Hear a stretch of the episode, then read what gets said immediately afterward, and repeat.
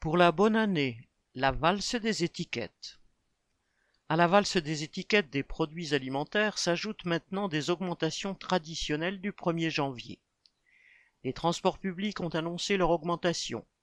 La Poste a modifié tous ses services et propose de payer plus ou de se contenter d'un service dégradé. Mais c'est le contexte d'inflation globale qui pèse.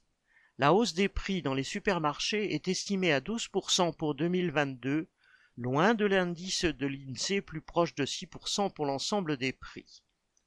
Le gouvernement met donc en avant ces mesures censées aider la population et ses efforts pour limiter les effets de la hausse des prix de l'énergie, qui est, directement ou non, responsable d'une grande partie des autres.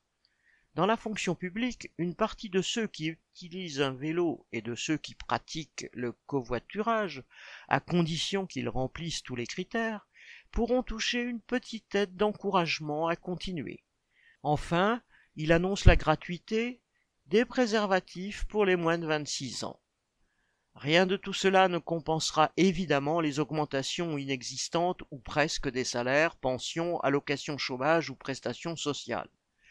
Le SMIC gagne 20 centimes de l'heure, les retraites 0,8%, des sommes dérisoires même si retraités et smicards ont déjà été un peu augmentés dans l'année.